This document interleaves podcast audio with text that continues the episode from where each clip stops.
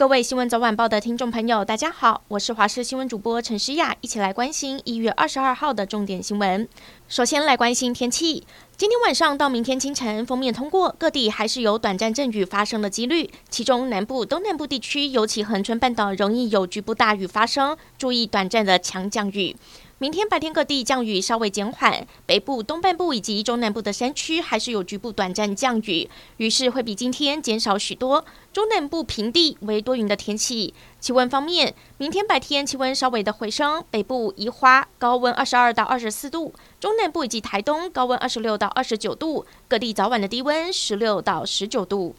国内今天新增了八十二例的本土病例，再创今年新高。最大宗来自桃园雅旭公司，一口气增加了六十四例。另外，高雄港相关的案例也有十四例。至于台北、新北也各增加一例。由于西提群聚案件疫调时发现九号前往用餐的两名移工没有落实十连制，而拖延了疫调的时间。疫情指挥官陈时中说了重话，强调餐饮业要彻底落实，做不到就停止内用。本土疫情升温，会升三级警戒吗？陈时中说，目前案例都是可以追溯的，除非有广泛多点的社区群聚，才会考虑升级。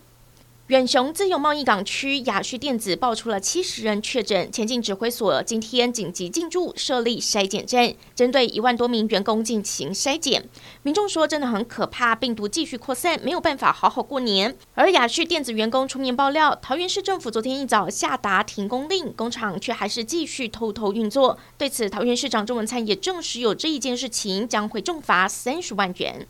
前一晚，桃园市雅旭爆发大规模群聚，到了今天下午才发现，原来在一周前，位在新北市的雅旭中和厂还曾经派遣六十八名义工到桃园支援，使得新北市政府紧急扩大匡列三百七十一个人。只是传出第一时间，雅旭还声称两个厂没有互相调派人力，让新北市长侯友谊直说耽误了立即裁减的时机，并且将依规定重罚三十万元。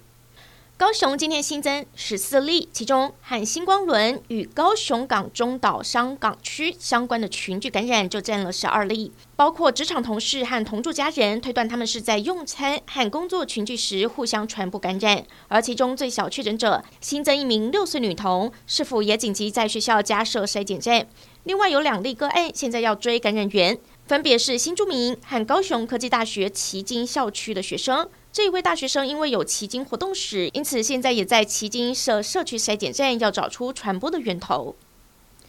本土疫情暴增，寺庙的部分即日起禁止提供签筒，还有托盘，进入寺庙内也不可以吃东西，人潮必须分流。而在大众运输方面，双铁车厢内以及国内线班机上都禁止饮食。另外，劳动部和经济部也针对企业及超商宣布新的防疫指引。彰化南瑶宫宣布了，今年除夕路跑抢头香的活动取消，还有台中大甲镇澜宫、云林西螺复兴宫也纷纷取消抢头香的活动。只有每年都会举办发钱母的南投指南宫说，目前预计照常举办，会按照内政部的规定做好防疫的计划，向南投县政府提出申请。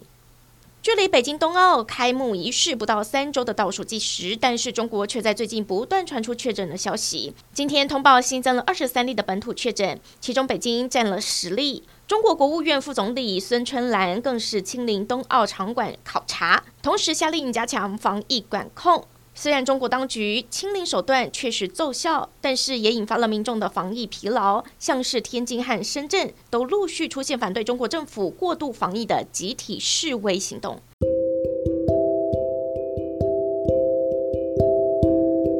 感谢您收听以上的焦点新闻，我们再会。